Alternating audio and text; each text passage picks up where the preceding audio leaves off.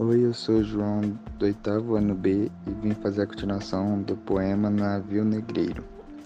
São os filhos do deserto, onde a terra expulsa a luz, onde voa em campo aberto a tribo dos homens nus. São os guerreiros ousados que com os tigres mosqueados combatem na solidão.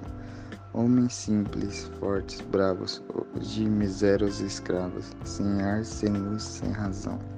São mulheres desgraçadas, como Agar foi também, que sedentas, alquebradas, de longe, bem longe, vem trazendo com tíbios passos filhos e algemas no braços.